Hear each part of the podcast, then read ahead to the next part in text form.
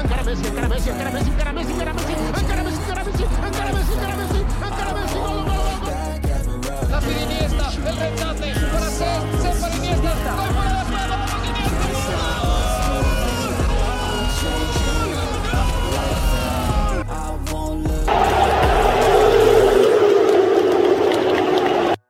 ¿Qué onda amigos? Bienvenidos a otro episodio del Último 10.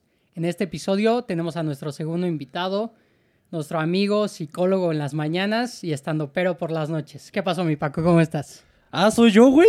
No, yo soy el, no. est- el psicólogo por las No, mañanas tú y el yo- estandopero por las noches. No, no mames, cabrón. Tú estás muy huevón para esos pedos, güey, la neta. Ah, qué pedo, güey. ¿Cómo pasó, mi Dani? ¿Todo bien? Pues yo bien, güey, te digo, o sea, el episodio pasado estuvo chingón, güey, hablamos un poquito de las ligas, de, nos la jugamos ahí y pues viendo a ver quién va a ser campeón y quién no, güey, y en este episodio decidimos invitar a, a un buen amigo para que nos platique también su experiencia, que pues de este podcast se trata de eso, entonces pues a ver, preséntanoslo, mi Paco. Pues aquí, el gran, el gran Rodrigo Meraz. ¿Cómo estás, viejo? ¿Todo ¿Qué bien? onda, güey? Todo bien, gracias, qué amable. Qué bueno, hasta que te dignas a venir, cabrón. Porque ya te habíamos invitado desde antes de que Qué empezara el podcast, güey. Este güey decíamos, güey, este va a ser el primer invitado. El no, güey, no puedo, me dan hueva. Este es asqueroso. Estás aquí también por compromiso, güey, como Sí, el como el pinche... Bernie. la neta es que yo sí fui por necio, güey. O sea, yo, yo sí dije, güey, yo quiero ir al Chile y pues ya. me- Güey, nos rogó para venir a este, a este programa. Lo entendemos porque está muy cabrón, pero Pues es que Pero ahí vamos, güey, y ahí vamos, tampoco ¿eh? te humilles Está tanto, muy güey. chido, güey. El lugar está muy chido. El agüitas también está bien bueno. Está buena, ¿no? Es que trae piquete, Es, es de la marca naranja, güey. ¿Ya sabes cuál? Uf, Está pues, buena. Es, mi- es mi favorita. ¿Sí es tu ¿eh? favorita? Sí, Está la chida. neta. Pues vamos a empezar un poquito, pues, platícanos un poco de ti, güey, porque, o sea, siempre empezamos el episodio diciendo como de, pues, a ver, estás aquí porque te mama el fútbol como a nosotros, ¿no, güey? Además Sí, de que tienes otras experiencias que vamos a platicar más adelante, entonces, pues, platícanos un poco de dónde viene esta pasión por, pues, por el fútbol, güey, desde, desde chico o qué onda. Eh, Pues la neta es que en mi caso fue, o sea, mi papá es muy, muy, es muy fan de la NFL y también mi, mi hermano mayor. Y a mí nunca me gustó, güey. Entonces, como que siempre estaban hablando ellos eso y me, me- como que querían que yo jugara y nunca quise. Entonces, como que fue lo contrario, porque en mi casa realmente casi nadie habla ni ve de fútbol, así nada. Entonces, lo poco que llegué a tener, lo empecé a jalar como por no saber otra cosa. O sea, de no me gustaba la NFL y a la fecha no. O sea, puedo ver el Super Bowl, pero por el espectáculo nada más. por Eh, el medio tiempo que- Ajá, y nada más. Sí, y ya, porque la neta es que no, no me gusta. Pero entonces fue de, bueno, si no es esto, ¿qué hago? Y empecé a ver fútbol, pero fui yo solo, porque no había nadie como que me dijera, ah, mira, Mm, aquí juega tal. Y yo creo que mi, mi mayor fortuna fue que vivo muy cerca del Estadio Azul. Ah, ok. Entonces, Ujú. muy, muy cerquita de mi casa está la estación del metro de San Antonio y ahí se juntaba mucha banda. Entonces, pues ahí salía la, la porra del Cruz Azul. Y yo dije, ah, pues yo le voy a hacer. Y empecé a ver el, el fútbol por ellos, pero fue como yo solito, hasta que ya llegué como a secundaria, que ya estaban ustedes y más Ajá. gente. Y pues ya era como hablarlo, porque también en primaria éramos muy poquitos. O sea, anta- hasta antes de secundaria, ¿no te conocías a nadie que le gustara el fútbol como a ti, al ¿No? menos? O sea, en primaria en la estaba madre. un güey, eh, que también fue en el TAE, Víctor, Ajá. que le gustaba, pero le gustaba más lo jugaba, jugarlo. Le gustaba jugarlo, sí, pero sí. no lo veía. O sea, le decía igual que le iba a Cruz Azul, pero no, no, no lo veía con, con nadie. Entonces, este, tenía tíos que le iban al Pachuca y así, pero pues... No mames, nadie le va al No, Pachuca, mames, cabrón. Tengo dos tíos que le van al Pachuca. No, Son los dos güeyes que le van al Pachuca y aparte en Tulancingo, ni siquiera en Pachuca, güey. viven ahí, güey. Al- algo que pues jamás me vi pues como familiarizado, güey, ¿sabes? Entonces, sí, sí la pasé mal hasta que llegué a secundaria y pues ya éramos una pues, cuando íbamos a Pues fútbol, todos, pues, güey, ya todos nos gustaba el 60, fútbol. 70, sí. Y pues ya ahí empecé Bueno, a a la platicar de fútbol en general, porque si no, nadie. Verga, güey. Pues es que la NFL sí tiene muchos aficionados aquí en México, Qué huevo. Pero, güey, así que lo practiquen realmente, pues es difícil, cabrón, porque Sí. tienes que meter a un equipo, pues por ejemplo el TEC es famoso, ¿no? Por tener Pumas. su equipo, Sí. Pumas. El CUM también cuando estábamos ahí. Ajá, pero, güey, es de estos, de, este, pues deportes como el básquet, güey, que pues, realmente no tienen tanto auge como, como el fútbol, güey. Sí, Entonces no no. tener a nadie, pues sí está Me- medio cabrón, güey. México es un país 100% futbolero, güey. Sí, güey. Entonces, pues, es fútbol. O sea, puedes, claramente puedes, que, puede que te guste otro deporte, pero si no te gusta el fútbol, básicamente eres un pendejo. No, No y si no tienes familia que le gusta tu deporte, ya valiste. O Sí, sea, exacto. Creo que si a alguien le gusta americano o básquet es porque su papá es así. Sí, sí, sí, Eh, vamos a 100%. jugar Porque te lo sábado. inculcaron. Ajá. Ajá. Pero así solito está, creo que está Sí, más es difícil. Entonces, o sea, tú te vivías cerca del Estadio Azul. Puta, güey, qué mala suerte, cabrón. Ajá, y desde ahí dijiste el Cruz Azul. y Pues así. sí, la neta es que, o sea, si puedo ponerme muy romántico, güey, mi historia es esa. O sea, yo tengo mi cuarto dado a la calle, que es justo Ajá. la que lleva al metro. Entonces, o sea, no me queda al lado, pero, pero escuchaba desde muy chiquito los tambores y así. Ah, chingón. Porque pues ahí se juntaba la porra, o sea, no era gente normal así con playera, pero se juntaba la porra, entonces escuchabas pues, pues, ruido y me asomaba y veía papeles y banderas y le pregunté a mi mamá como, ¿qué pedo, no? ¿Qué es esto?". Ah, pues es que hay un equipo y dije, ah, chingón. Y cuando a veces pasamos en el carro me decía como, ah, pues ves la gente que se junta ahí a veces estos días, pues vienen aquí al, al estadio. Ah, chingón. Y desde ahí dije, pues, pues yo creo que le voy a Cruz Azul. Y se me quedó grabado. Yo tenía como cuatro años, güey, cuatro o cinco. O sea, Mm. eh, eso fue una vez y después me acuerdo que eh, cuando mi mamá iba al, al gimnasio, iba al Sport City que está ahí por, este... Ah, perro. fresita. ya, mi, mi mamá sí fue muy fresa. Ahorita ya no tanto, pero en ese momento sí era muy fresa. Iba al Sport City que está ahí por, este, por el Costco, por el Martí. Ah, Ah. ok. México. Ajá. Y antes de llegar al, al deportivo hay, hay una cafetería que tiene tele siempre. Y me acuerdo mucho de cuando estaba chiquito, yo tenía como cinco, más o menos. Una vez que venía saliendo, había mucha gente como juntada en las teles de la cafetería y estaba jugando Cruz Azul contra River. En la Entonces, Libertadores. la Libertadores. Mm. Y dije, no me jodas, o sea, ese es el equipo al que yo le voy, pero fue completamente, o sea, fue coincidencia, no fue, Sí. ah, este, o sea, yo voy O sea, a nada más, el partido. nada más sabías que era azul Sí, el equipo. salí güey. y entonces como que preguntando y así nos enteramos que era el partido Cruz Azul River, ni lo vi, o sea, solo dije, ah, esto- ese es el equipo que yo le voy. Entonces ver gente viéndolo dije, ya, o sea, esta es mi decisión. Y ahí caí y aquí estoy. Pues digo, Más creo que la pasaste medio mal No, sí. todo sí. este tiempo, güey. Pues sí, pero pues como se dicen, o sea, no puedes cambiar de, de equipo. güey. No, güey. No. Y además, como dices, es un rollo no desde, desde chicos, güey. Porque sí, o sea, o te lo inculcan tus papás, o tienes un primo que juega muy cabrón Ujú. y, que, y le vas a cierto equipo y así. Entonces, el equipo, pues realmente se escoge desde, desde chico, Sí, güey. Ya sí, cambiarlo, sí, pues es de gente que realmente, pues no le apasionaba valor, tanto, ¿no? Sí. Muy ojete, ¿no? Sí, la neta, sí, güey. Pero conozco por- algunos, ¿eh? Sí conozco. Yo soy uno de ellos, honestamente. ¿Sí? Pero, o sea, pero, o sea, pero no de, a mi equipo mexicano. O sea, yo le voy a dos equipos, al América y al Real Madrid. Pero El antes, combo mamador, cabrón, ¿no? sí, güey, la verdad es que sí. Puta. Pero no me arrepiento de nada, güey. Me ha traído mucha No, felicidad pues, ese o sea, combo, güey, güey. pero es que la América y el Real Madrid comparten muchas características, o sea, midiendo las diferencias, Ah, sí, ¿no? son bien mamones los pero dos, no, pero... o sea, son los equipos más Está bien, odiados son de, mamón, no hay de- pedo. de- son los equipos más odiados de cada liga. Bueno, de- de el chiste es que-. Yo antes le iba muy cabrón al Manchester United, güey. Pero muy, muy cabrón. güey. Eras O sea, de los me tenía mi playera, güey. Tenía mi chamarra del United. La negra, ¿no? Sí me Ajá. acuerdo de esas. Y siempre, siempre la usaba, güey. Siempre, siempre. Entonces, de repente llegó David Silva al City y dije, "Mm, ¿sabes qué? Adiós. Me, do- me voy a otro, al otro bando de Manchester. Y cambié al City, güey. O sea, Pero y hoy en día me vale verga. O sea, o sea, nada más se fue Silva del City Sí. y porque yo sabía que iba a pasar. O sea, no es que me valga ver el City, pero simplemente no le voy, ¿sabes? O sea, pues como de, ah, chido que pero ganen, pero, tú por me da igual. tu Sí. herencia española no le fuiste al Madrid desde, desde chico, güey. Sí, o sea, yo le voy al Madrid porque mi papá le va al Madrid. y pues Ajá, desde inculcó. chico. Pero Ajá. tu equipo de Europa era el Manchester United. ¿o No, no, no. O sea, desde chico era como secundaria. ah, No, no, no. Mi equipo, equipo siempre ha sido el Madrid y el Ok. América. Mm. Y ahí en fuera los demás, pues valen verga, la verdad.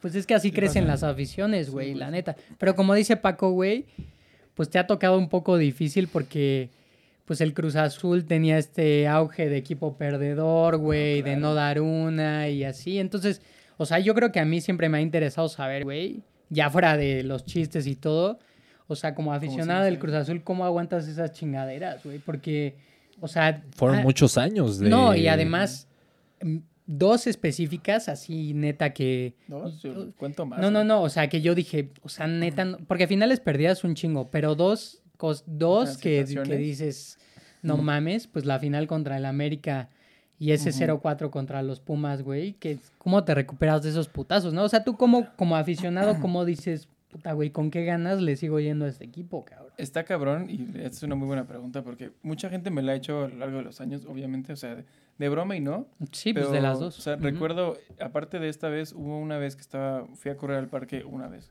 Este, y estaba con una amiga y me preguntó así de, me dijo, oye, güey, así de compas, como, ¿por qué le vas a Cruz? O sea, de por qué sigues ahí. Y fue el año que salió campeón antes de la liguilla.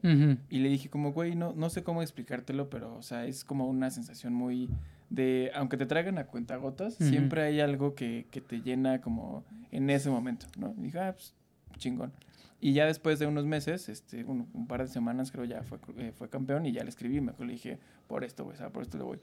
Y la neta es que, pues, a ver, desde que era muy chiquito, pues me tocó la final de Toluca, güey, me tocó la final de Santos. La de Villaluz, ¿no? La de sí, sí. Villaluz. La de Libertadores, güey. La que de Libertadores. mejor no, no te acuerdas tanto, pero la de Libertadores No, contra supuesto. Boca estuvo. Sí, y entonces la- fuerte las también. historias que yo escuchaba, aunque no era muy consciente de qué pasaba en el campo, bueno, con Toluca sí lo vi, pero era como de, güey, se rompieron la madre. O sea, hicieron muchas cosas y al final, antes de lo de América, sí era cosas de completamente deportivo, nos chingaban. O sea, el Santos que salió campeón, ¿qué le vas a reclamar, güey? O sea, hizo un torneo impresionante, también lo hizo Monterrey en su momento.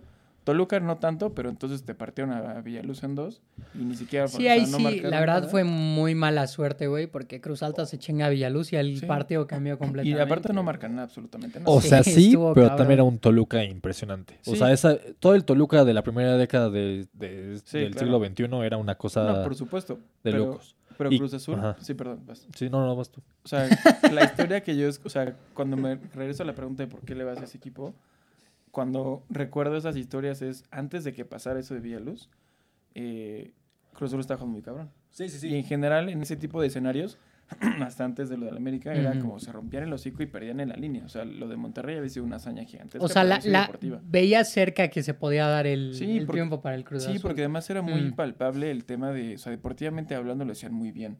Entonces, al menos tenían un pasaje de la final o varios pasajes muy buenos y dices, bueno, se quedaron muy cerquita, pero lo dieron todo. Con Libertadores, pues ni hablar, ¿no? O sea, la Libertadores que se avientan y al final pierden, pero Puta, pues, ese penal de Piñeiro, güey, qué pinche coraje. no, horrible. Y además le ganan a Boca en su casa, o sea, No, ahorita, y Cruz. Azul, digo, no me acuerdo porque éramos muy pequeños, pero por lo que dicen y por el resumen, el Cruz Azul fue bastante mejor que Boca, Sí. güey, en los dos partidos, tanto aquí en el Azteca como en la Bombonera, güey. Sí, tampoco Y estaba pues ahí, los penales son un volado y no, pero pues ahí pues cualquiera puede ganar, güey.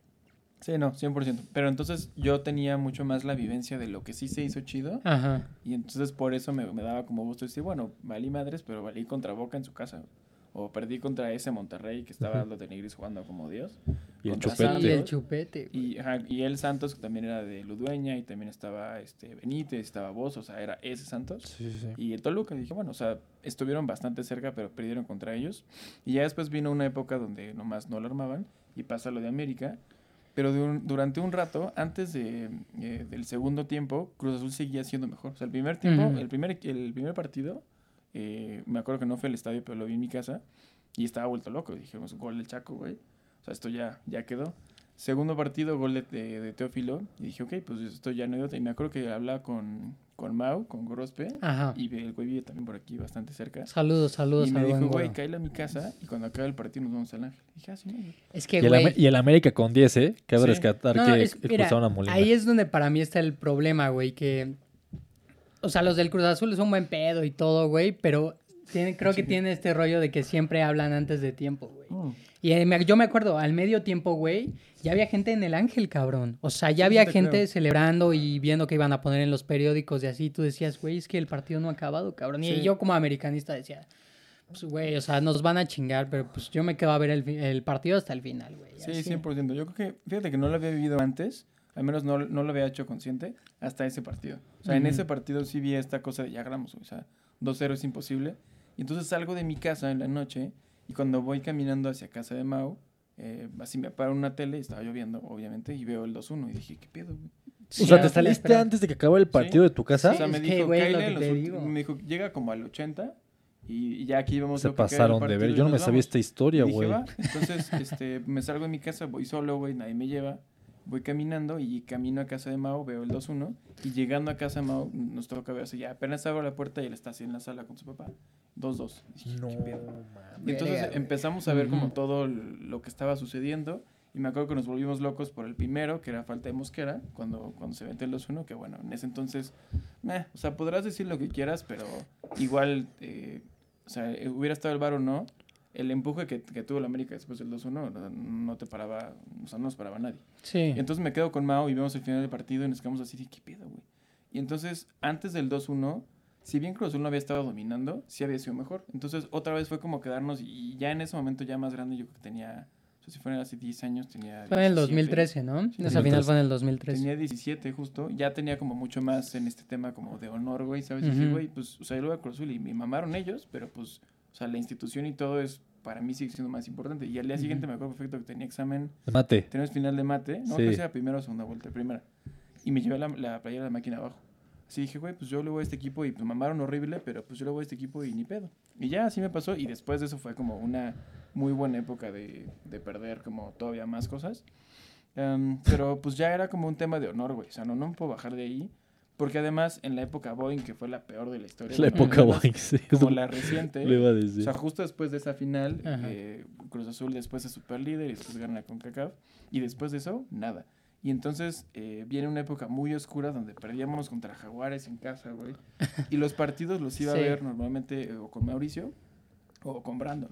Y era chutarnos tres partidos de, de quedar empatados o de perder contra equipos piterísimos. Y de, y de repente le dábamos la vuelta a Monarcas 2-1 y lo celebrábamos como si fuera un título. Pues porque así se vive, güey. O sea, en el Estadio Azul, donde hay pura banda que le va al azul y además, pues estás tan frustrado que un gol se celebra. Porque tuvimos épocas sin gol, güey. O sea, de que varios partidos sin meter gol. Sí, pero esta parte que dices que tuvieron muy buenos lapsos o muy buenos torneos, pues es súper real, güey, porque no me acuerdo si ayer o hoy vi una estadística con todo este pedo de la- los torneos largos que quiere hacer Ajá. La, claro. la federación, así que son una pendejada. Pero bueno, vamos a tocar ese tema ahorita. Este, vi que desde que desde que implementaron los torneos cortos, si fueran torneos largos, el Cruz Azul sería el máximo Sí. ganador del fútbol mexicano, con 12 títulos y el América abajo con 11.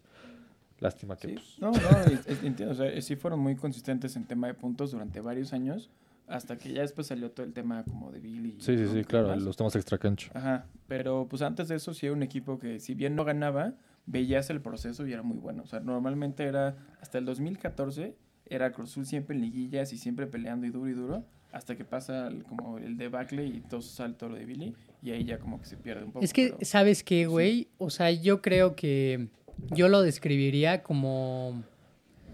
Ah, o sea, para mí Cruz Azul a lo mejor me van a matar, pero era un equipo como sin ángel, güey. O sea, que a la hora de la hora se caían mentalmente por una u otra cosa, güey. Yo decía, qué pedo.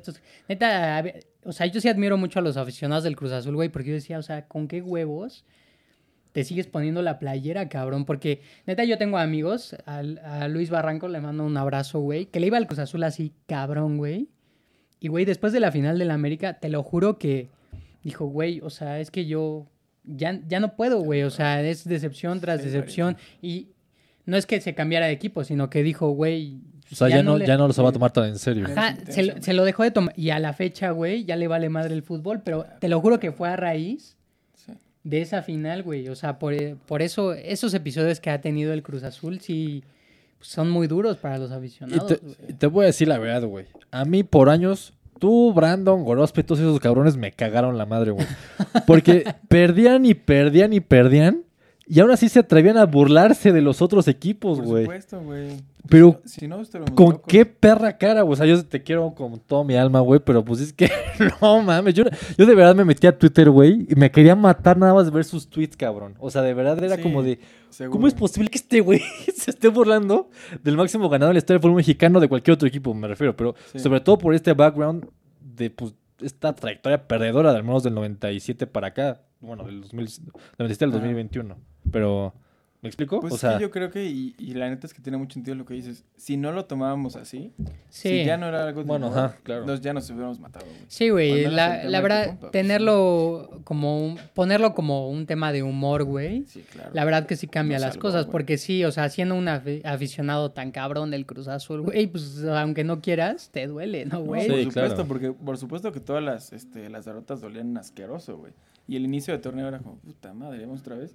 Pero entonces de Oh, shit, repente. go sí, again, güey, claro, y te ah. encontrabas una burbuja en Twitter, güey, a la que yo, o sea, se llama Twitter Cruz Azul, güey. Entonces toda la gente era de. El primer partido se perdía y el primer tweet que leías es: Grande Paco Gemes, güey, este, quiere dejar atrás la presión del invicto, güey. Y tú dices, no mames, pues, o sea, a ver, nos acaba de ganar el Necaxa, pero ya perdimos y hay un güey que está diciendo, chido, güey, porque ya no vamos a tener la presión de ser invictos. Pues va. Ok, ajá. pues va, güey, me subo a ese pedo. Y entonces, de repente era, no sé, pero nosotros le ganábamos 1-0 al Querétaro y Pumas perdía 2-1 contra Querétaro. No mames, estos pendejos perdieron contra Querétaro. Entonces era sumarte a lo que podías para reírte y sobrevivir, porque si no, no lo ibas a armar. Y al final, en los últimos años, creo que sí, sí, se, sí, se, sí se empezó a pagar como la deuda, porque si bien no ganaban liga, tuvieron como una época de copas y de repente tuvieron con CACAF y ganaron la Liga y la chingada. Y eran partidos importantes que antes Ajá. no se ganaban.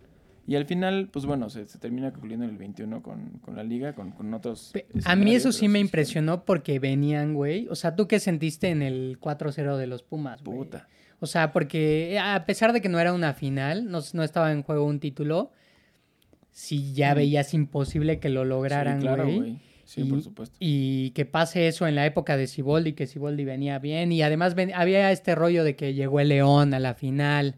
Y el Cruz Azul la última vez que fue campeón fue claro. contra, o sea, Y el invierno, güey. ajá, exacto. Sí, o sea, ¿cómo vives tú eso, güey? Porque a eso para que veas otra cosa de las que yo admiro del Cruz Azul, que superar ese putazo, güey, para después ser campeones, no es algo fácil. Levantarse de toda la adversidad, güey, Sí, que los rodea. Pues está cabrón, güey, porque, o sea, en el momento es, es asqueroso, güey. Es, es como un dolor de, ¿qué pedo, güey? O sea, como que te quedas también como anonadado, porque además el- el- la ida es 4-0 y dices, güey, pues, o sea, y mete gol vaca, Sí, güey. ya estuvo. Entonces, no mames, mete gol vaca y aparte el gol que metes, pues esto ya, ya fue, güey. Sí.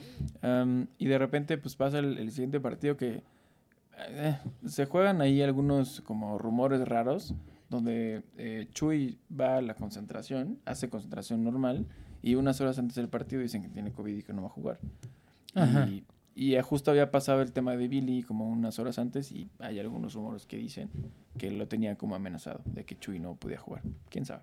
El chiste es que Chuy no juega, y dices, bueno, es un golpe, pero igual son cuatro goles, o como que creo que sin Chuy se puede hacer.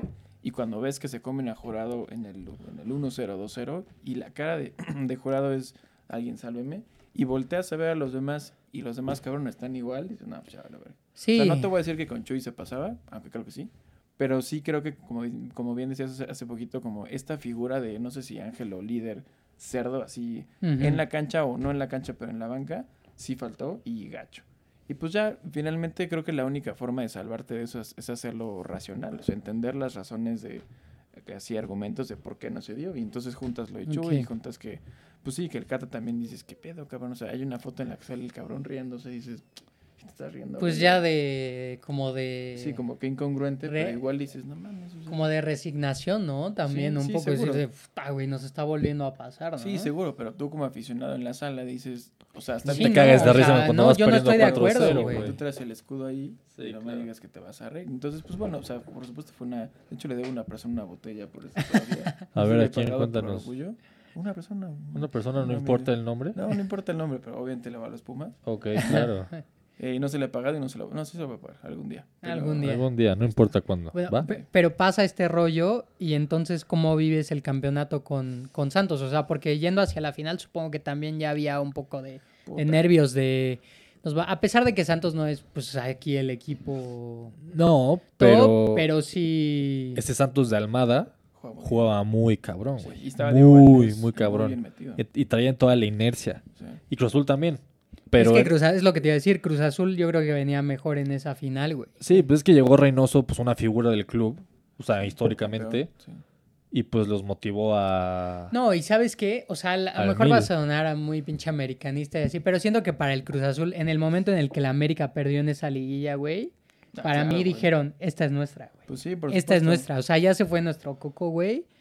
Vamos por Sí. ese título, cabrón. Esa, y sabes qué, yo, yo creo que, o sea, como aficionado de la máquina, cuando, cuando es el pase contra Toluca, que, o sea, la historia se daba, ya perdió, güey. O sea, ya perdimos otra vez.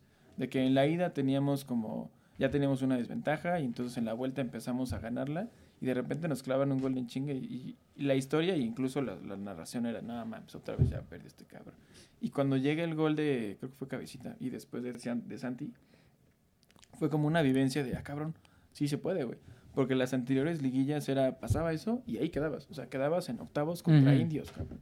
Y la misma historia, ¿no? O sea, de, güey, Sí. sí. se va a poder y viene un buen Cruz Azul en primero y indios viene en octavo y pum.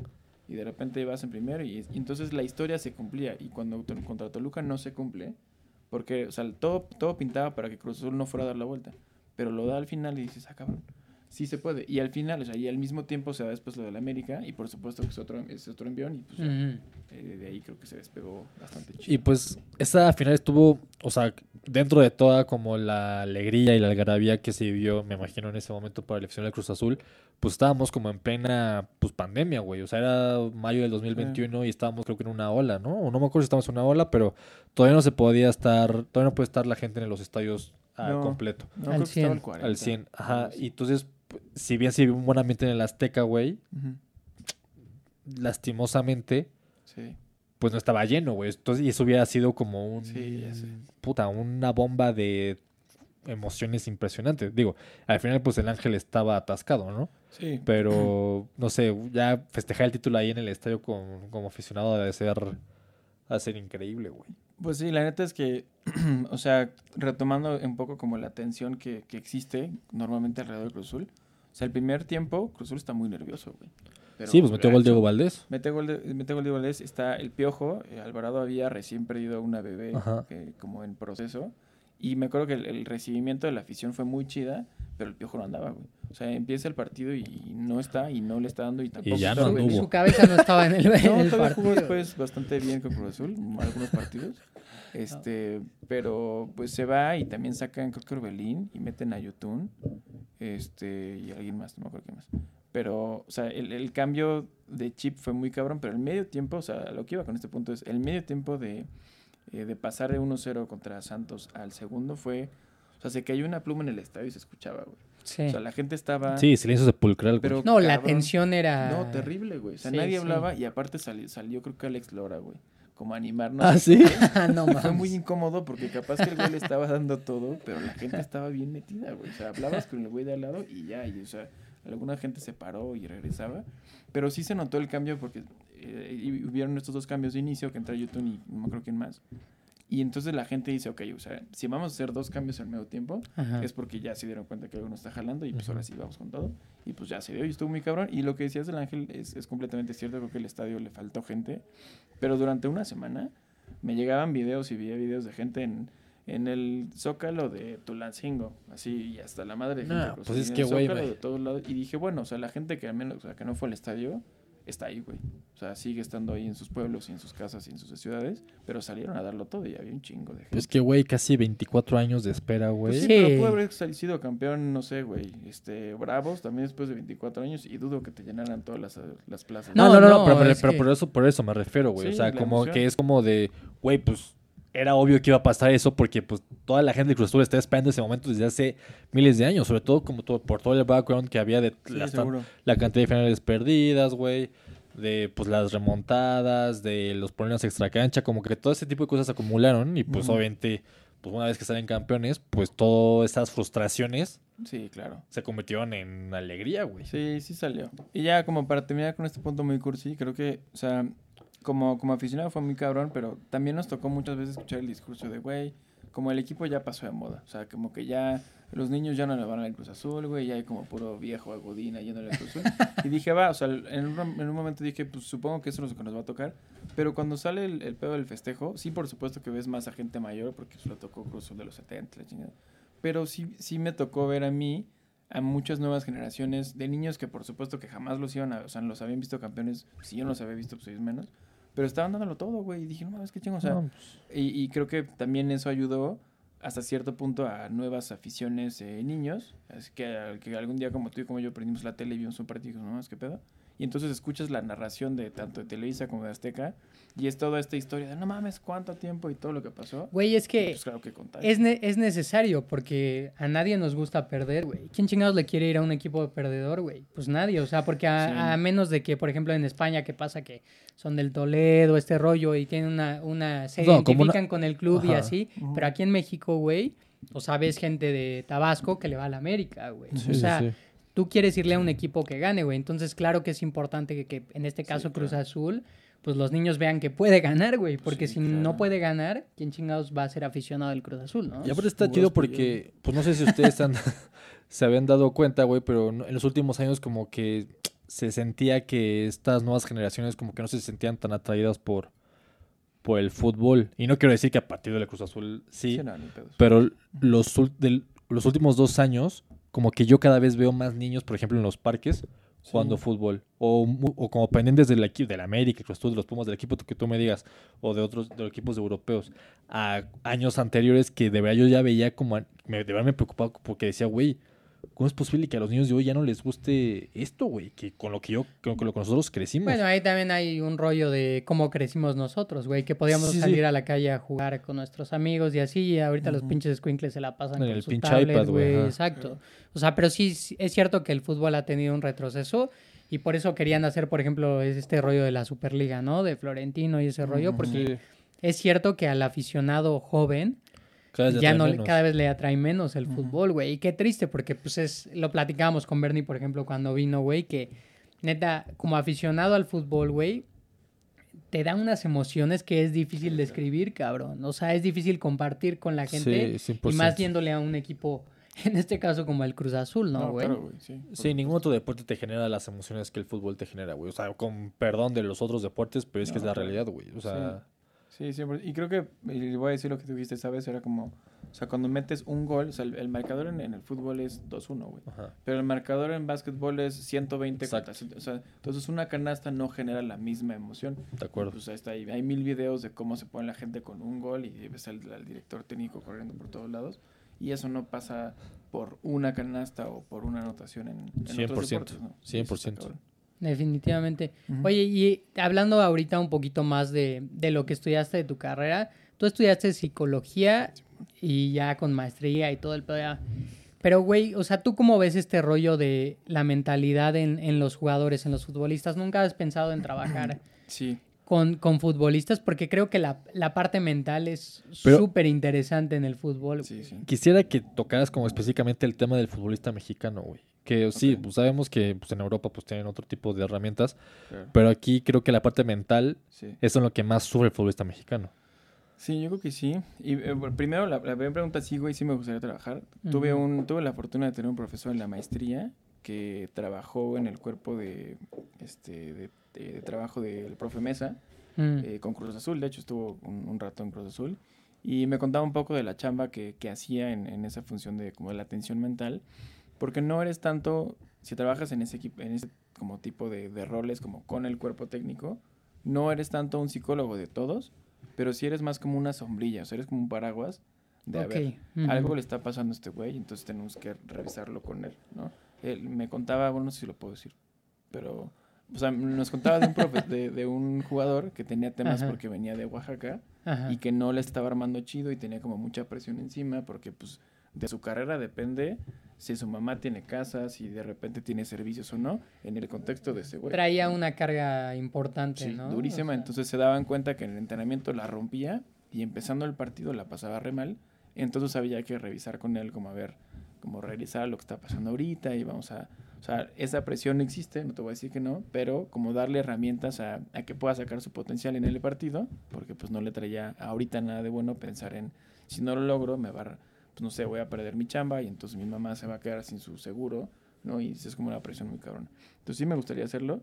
Y creo que hablando de mentalidad de, de fútbol mexicano, pues desde mi punto de vista lo más cabrón son los extremos. O sea, si tenemos, tenemos contextos de jugadores como este o otros que vienen de, de situaciones bastante desfavorecidas y tienen esa Sí. chance y ya. O sea, y si no la arman, pues se van a hacer no sé qué. Y hay muchos casos, de- incluso hubo jugadores que sí la armaron, como de jóvenes, y al final no tenían nada más y están en, o sea, jugando en el barrio o tienen un oficio, pero ya no alcanzaron nada más porque era eso o, o nada. No, pues Neri Castillo terminó trabajando con pescados, cabrón. O sea, una mamada así. o Julio sea, pues Gómez, güey, la momia Gómez, digo, no, está nunca se consolidó ¿no? bien en primera. Pero él lo dice. Pero. Él lo dice que le inflaban la cabeza, güey. Y después sí, mete sí. ese gol de chilena con México y pues. peor, güey. Entonces sí, la mentalidad en el futbolista es... Creo que sí tiene mucho que ver lo que dices del contexto en el que crecen. sí. Pero sí, supongo que como psicólogo debe haber un trabajo importante atrás, como de, de sustento, ¿no? De decir, Sí. o sea, güey, disfrútalo, porque esta oportunidad se presenta, pues realmente pocos la tienen, ¿no? Sí, 100%. Yo creo que, o sea, pensando en, O sea, ah, primero habrá diferentes contextos en, en diferentes mexicanos, pero cuando regresamos a esta mentalidad común de ya logré los dos primeros pasos y ya sentí que ya la armé, Ujú. mm, no sé qué tanto ahí necesitan guía como de terapia así como real, pero sí una orientación eh, pues profesional, no sé si tiene que venir tanto de un psicólogo, pero sí de pues de formadores o de gente que esté en el equipo que no sé si vieron la, la entrevista recién de, de Aguirre, de Javier Sí, claro. Aguirre, Sí, sí. ese, ese mensaje de ya ganaste 500 euros, pero date cuenta que 500 euros no son Nada para ti. cosa, o sea, para ti es una- nada, pero, Pero- compáralo afuera y es un chingo. Y creo que ese mensaje sí le está faltando mucho a, a la banda mexicana, en, no solamente en fútbol, ¿eh? o sea, creo que en muchas cosas, Ujú. pero eso sí nos está como doliendo. Creo que traemos una, todos, como un tema de, de que tengo que demostrar algo, o tengo como cierto dolor, y cuando siento que ya lo logré, muchos de nosotros decimos, ya lo armé, güey. Claro. Ya, pues aquí estoy aquí, ya tengo esta chamba, lo que sea. Y en otras culturas creo que no sucede así. O sea, en algunas otras culturas, otras personas, no, no creo que todos los mexicanos somos iguales, pero me ha pasado muchas veces que de repente le chingo para empezar un objetivo y de repente siento que ya la armé. y no va por ahí. Claro. Y o sea, también lo que siento es que a los clubes mexicanos les no les ha interesado eh, invertir en lo que es la parte mental del futbolista, güey. O sea, siempre es en todo lo futbolístico meramente. Pero ¿dónde está como esta educación? Deja la educación eh, pues como integral, o sea, como, como un todo, güey. Las, los equipos les ha valido verga, güey. O sea, esa, esa- esa es la realidad. Entonces, cuando llegan a la- al profesionalismo, pues la gran mayoría de esos futbolistas que nosotros pensábamos que de chavos la iban a romper toda, se van perdiendo en el camino. Porque no hay nadie que les diga, oye, güey, sí ganas un chingo de varo, pero no te compras ese carro porque todavía no es, porque todavía no eres nadie, o no te vayas allá porque todavía no eres nadie. O sea, no hay nadie que los vaya acompañando con todo este proceso.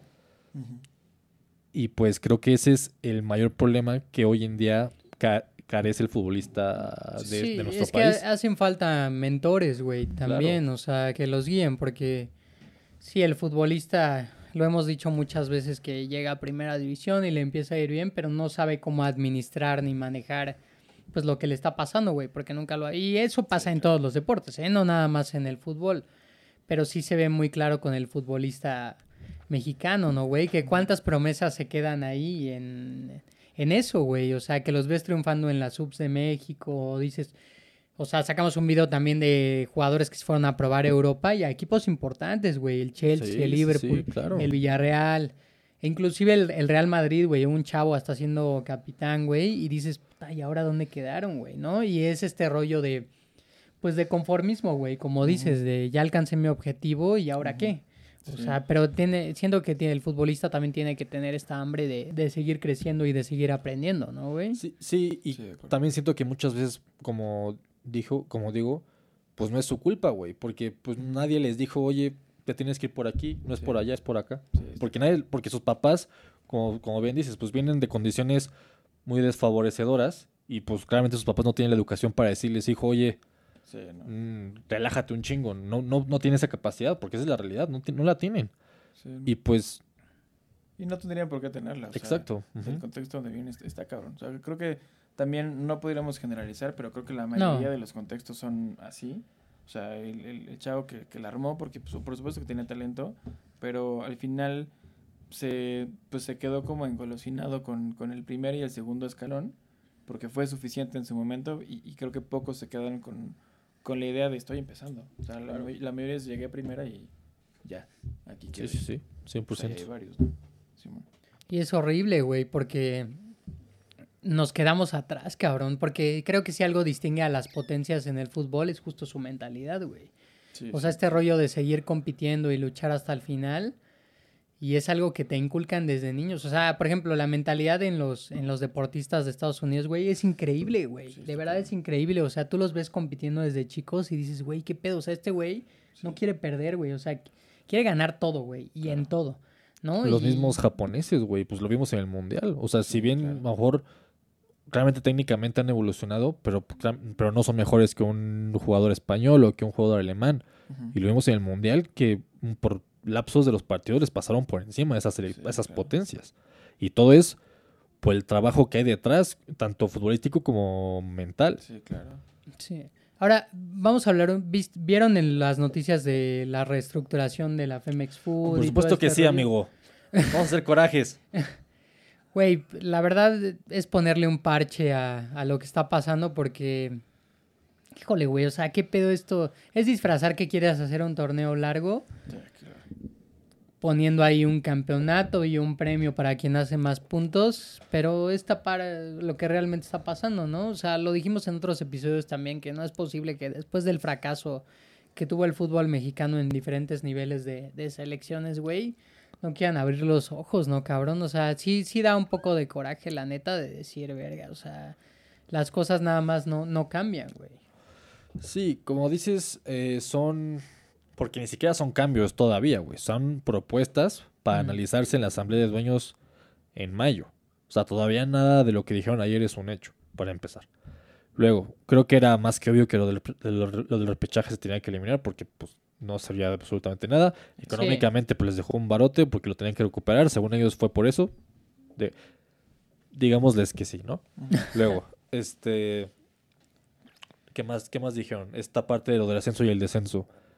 Eso les firmo ahorita que no va a regresar el- ni el ascenso ni el descenso, al menos en unos cuantos años. No, en a el futuro eh, próximo. No va a regresar, güey. O sea, y justo por esta parte que much- mucha gente dice, que creo es verdad, muchos equipos de la Liga de Ascenso, de la Liga de Expansión hoy, pues no tienen la infraestructura, no tienen los recursos para tener una franquicia en primera división, güey. Y es la realidad. ¿Cuántas veces hemos visto equipos que ascienden, que descienden, des- descienden al año siguiente y literal desaparecen, güey? Deja tú que desciendan, desaparecen, ya no existen.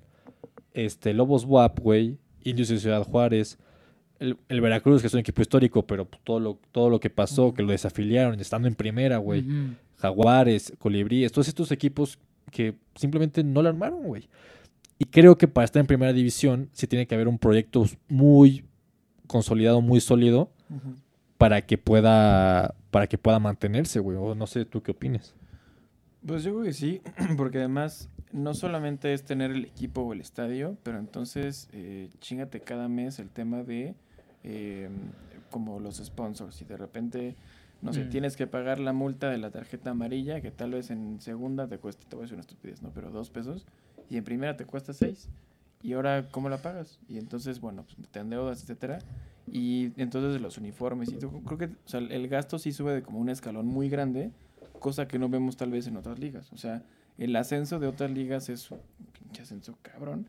Pero pues porque también la inversión eh, ha estado muy puesta ahí. Sí, es importante. Sí, yo lo que le decía a Paco un poco también es que, ¿cuál es el premio o el castigo para el equipo que no da un buen torneo, güey? Ahorita O no. sea, ¿qué pasa? ¿En si- primera dices? ¿qué, qué pasa si no haces bien las cosas? Pues se La supone que multa- pagan una multa los últimos tres. Ah, bueno, sí, O económico. sea, güey, tiene que haber un, un- un castigo para el equipo que no está dándolo todo, güey. Que, a ver, ya empezaron quitando este rollo del repechaje que era súper mediocre, güey. Pero ¿cuál es el siguiente paso, güey? Porque no mames, o sea, tú ves las ligas, eh, obviamente el, el contexto importa y el, el torneo es largo y todo. Pero, güey, se lo juegan todo porque ya saben que jugar en la B es, es horrible, güey, ¿no? O sea, es un el- cambio muy grande. Ajá, y el fútbol mexicano al final es espectáculo, güey. Entonces, pues, o sea, para mí es, es triste, güey, porque es como pues, tratar de engañar un poco a la gente con, mira, aquí están los cambios y las cosas van a ser diferentes y así. Pero realmente de fondo no, no pasa nada, güey. Y no mames, o sea, el mundial lo tenemos a la vuelta de la esquina.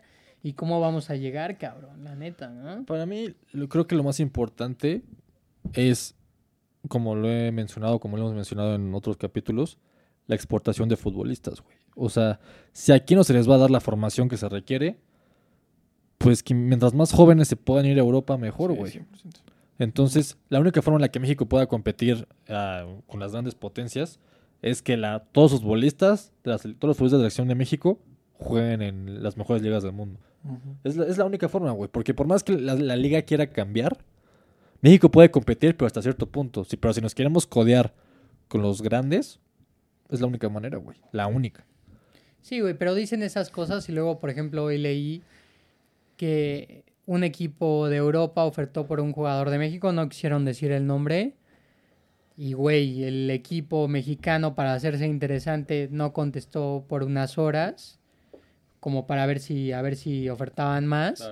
Y al final terminaron fichando otro cabrón, güey. Sí, Pues, claro. No mames, o sea, todos esos manejos del fútbol mexicano dices, no chingues, güey. O sea, ¿de qué se trata, güey? Pues sí, güey, porque aquí el, por el futbolista mexicano te piden 15 millones de euros.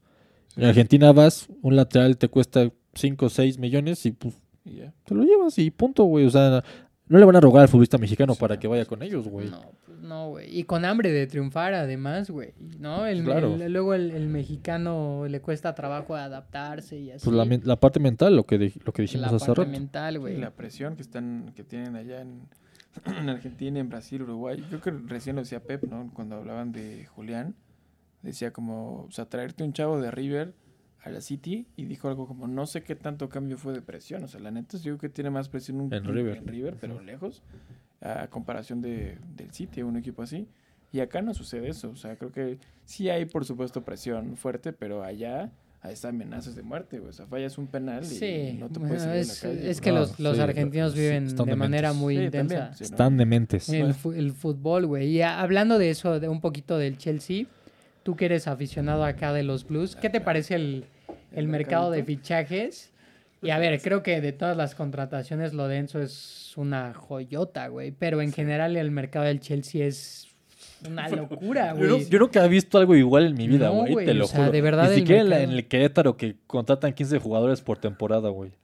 Sí, no. que cambian todo el equipo. No, Sí, pero pues, los del Querétaro cuestan tres pesos, güey. No chingues, güey. Sí, o sea, estos güeyes, no está, mames. Está rarísimo ese pedo, güey. O sea, y además en invierno, güey. ¿Sabes? O sea, normalmente en invierno se aventan Sí, uno o sí, dos. sí, es pero cierto. ahorita se aventaron, creo que son seis o siete o más, güey. Y Más. además varios cuestan más de 50. O sea, y aparte tienen dos que compraron que se van a quedar en préstamo con su equipo porque, pues, Cards casi ni caben, ¿no? Pero ahorita estaban diciendo lo de los, los jugadores mexicanos. Creo que Jorginho se fue al Arsenal por 10, güey Sí. o por 12. O sea, si puedes comprar eh, por Jorginho, a Jorginho por 12, por supuesto que no vas a pagar 20 por un mexicano. que Por no Luis Romo, es, cabrón. Sí, por supuesto, no, por supuesto que No, sí. pues al ni chile, por güey. Romo, ni por Antuna, ni por Laines. O sea, por, por lo que valen allí, o sea, si, si acabas de comprar a Jorginho, que es Jorginho, güey, y que, ha, que ha ganado casi todo, pues... No, y por con todo 12. respeto a Luis Romo, que se me hace un muy buen futbolista, pero, Sí, o sea, pero es para... Sí, el contexto. para ajá, Porque para pedían más o menos contexto. algo así. O sea, cuando se fue Line se fue como por 14 Por o 15. un pedo así. Ajá. No, O sea, y. Jorginho que ya te ganó todo. O sea, si hoy te preguntan a Lame, ¿quieres a Jorginho o a Lainez?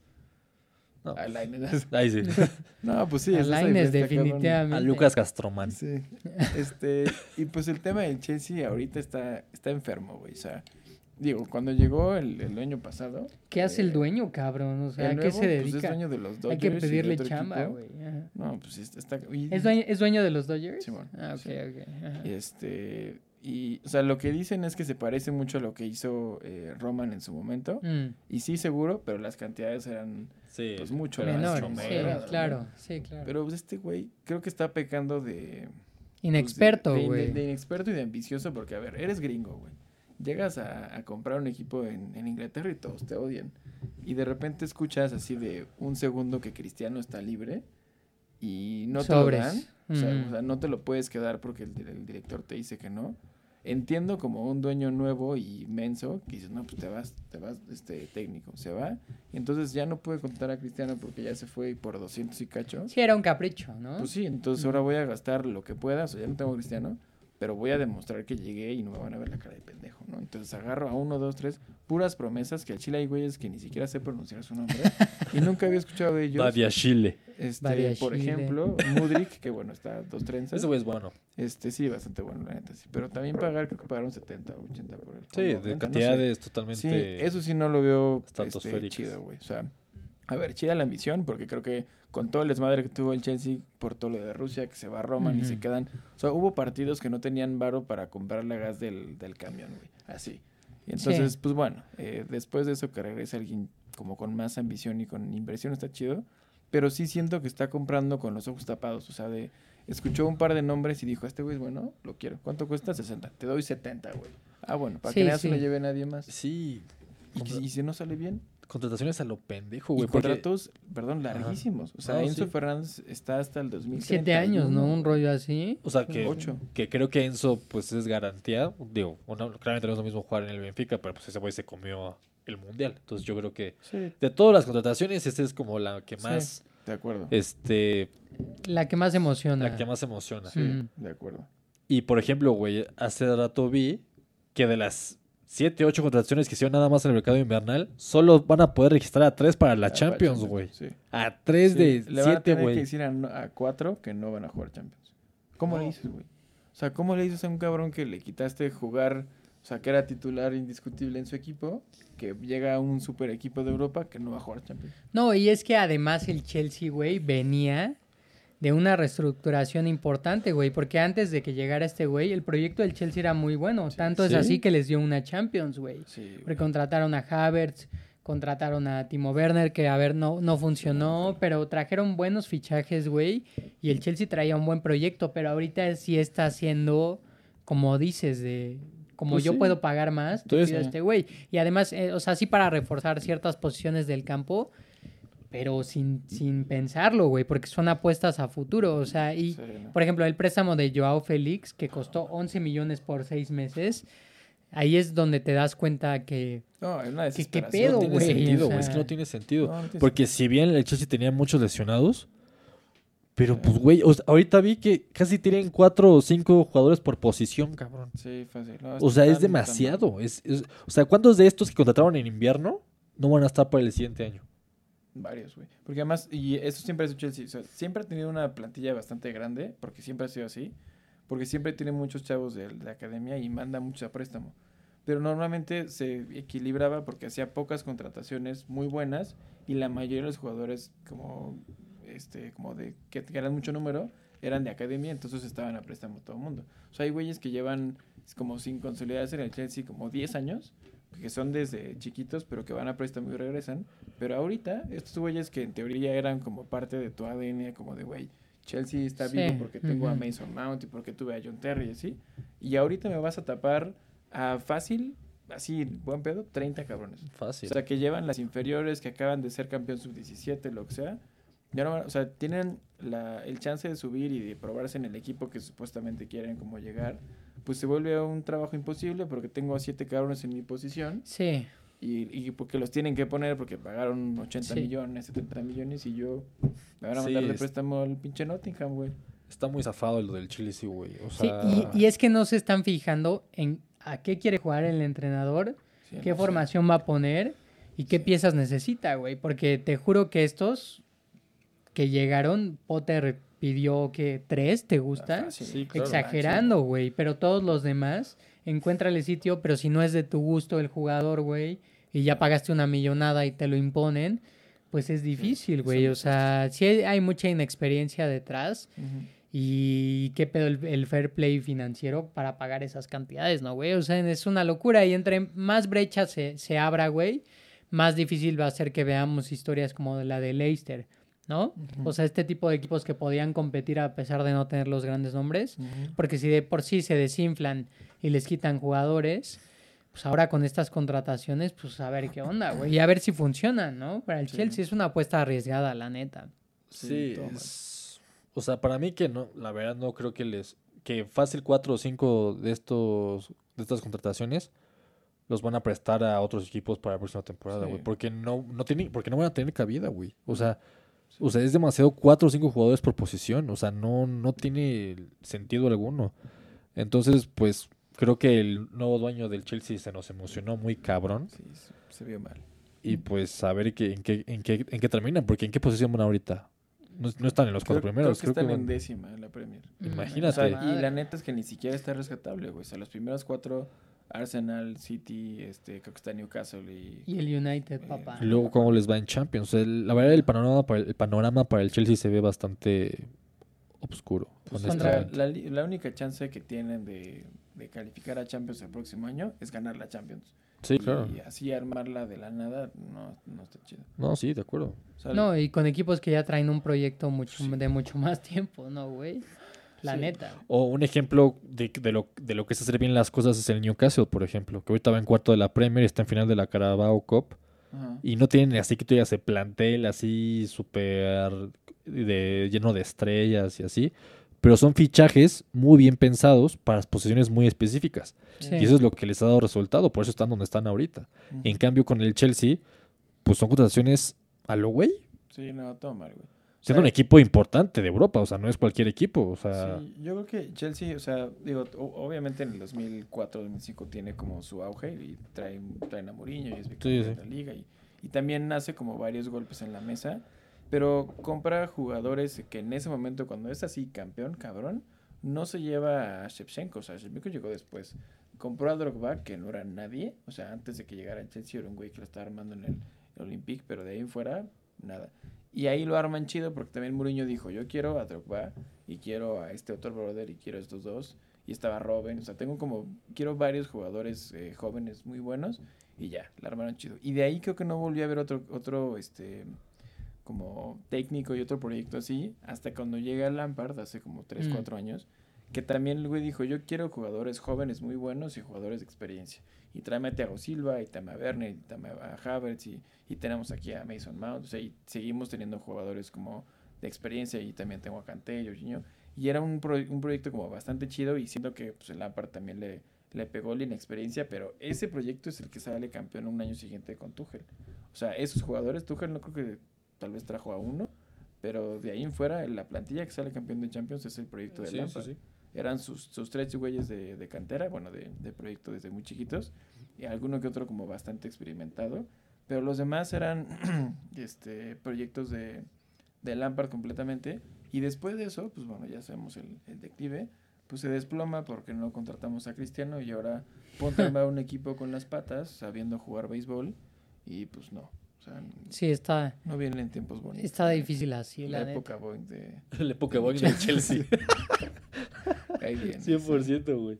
Pues oye, ya para cerrar te vamos a hacer unas preguntitas rápidas. A ver, y ya nos contestas con, pues, con lo primero que te venga a la mente. Va. Pues la primera es, ¿cuál es tu, o más bien quién es tu máximo ídolo en, en el fútbol? Así que creciste admirando. Eh, va a sonar muy mamón, pero tengo dos, güey. O sea, yo creo que me empezó a gustar muchísimo el fútbol por Ronaldinho.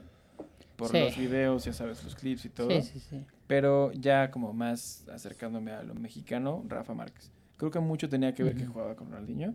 Pero eh, pues verlo a él eh, como sin ser este delantero, pero igual romperla a niveles de élite muy cabrones. Sí. Y además como que la personalidad de Rafa siempre me gustó bastante. Entonces, si tengo que escoger uno, como por tema nostalgia, tendría que ser Rafa Márquez. así, Mm, chingón, chingón, chingón. Ok, no, pues sí, güey. Y como aficionado, ¿cuál ha sido el mejor y el peor momento que has vivido? O ¿De sea, la en, máquina o de fútbol? en así? fútbol en el general. fútbol. Con las máquinas, con la selección, con el Chelsea, con que sea. Pues, a ver, el, el mejor pues tendrá que ser obviamente el, el- el- la novena de Cruz Azul, que además se me juntó con que un día antes este, gana Chelsea la Champions. Entonces, por ejemplo, Bernardo me dice que, que si alguna vez se me ocurre decir que el mejor fin de semana de mi vida es mi boda, me va, o sea, me va a ¿no? Porque pues el sábado gana Chelsea, domingo Cruz Azul y sí fue un Sí, eh, se poca juntó madre. ahí, sí, Sí, cierto. no, la pasé. Ponlo, ponlo en tus, en los baus ahí. Claro, esto se acerca solamente a ese fin de semana. Este, me van a matar. Eh, ese, ese es el mejor, yo creo, o sea, porque aparte estaba ahí en el estadio. Y el peor, pues yo creo que, mm, pues por momentos en la selección, cuando estuvimos a nada de quedarnos en Mundial en el Uf. 14, bueno, el Qué feo 2013, momento, güey. La pasé muy mal. Fingí que no, pero la pasé muy mal.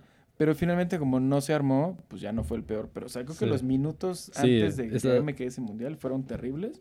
Y solamente Sí. se comparan contra la final del 2013. O sea, que ahí sí se concluyó, pero la neta es que creo que el momento antes de que se concluyera el partido de México, sí fue así, los 10 minutos más intensos Más culeros, Sí, güey, la sensación de que México se pueda quedar fuera del mundial. Híjole, Sí, no. de verdad no se lo deseo a nadie, güey, porque de verdad Sí. fue lo peor de huevos. Sí, yo creo que esto comparto contigo. Sí. Lo peor que me ha tocado vivir como aficionado al fútbol, güey. O sea, gracias a Dios nunca no se concretó. Pero esos minutos que estábamos fuera, no mames. Los huevos en la garganta. No, sí, muy feo. Y el regaño de Martín. No, no, no, no, no. Pensé, pensé que me estaba cagoteando a mí, güey. Estuvo, muy, estuvo muy duro. güey. Bueno, y ya la última, ¿Cuál es tu pronóstico para México en, en el Mundial de 2026? ¿Hasta dónde ves llegando a la selección? Eh, yo creo que sí pasamos el, el quinto partido. O sea, En creo- este Mundial. Sí, o sea, no me, no me puedo mojar a decir, güey, vamos a algo más. Pero sí nos veo unos cuartos compitiendo chido.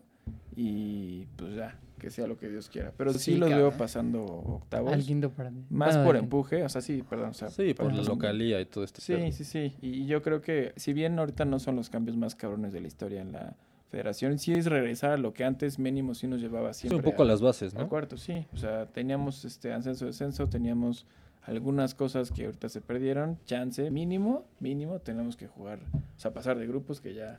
Sí, yo, ta- también algo. creo que a los cuartos al menos Sí, sí vamos a llegar. yo, lo- yo lo veo y compitiendo bien. o También sea, porque-. Pues esta parte van a ser 48 selecciones, que no se nos olvide, ya no van a ser 32.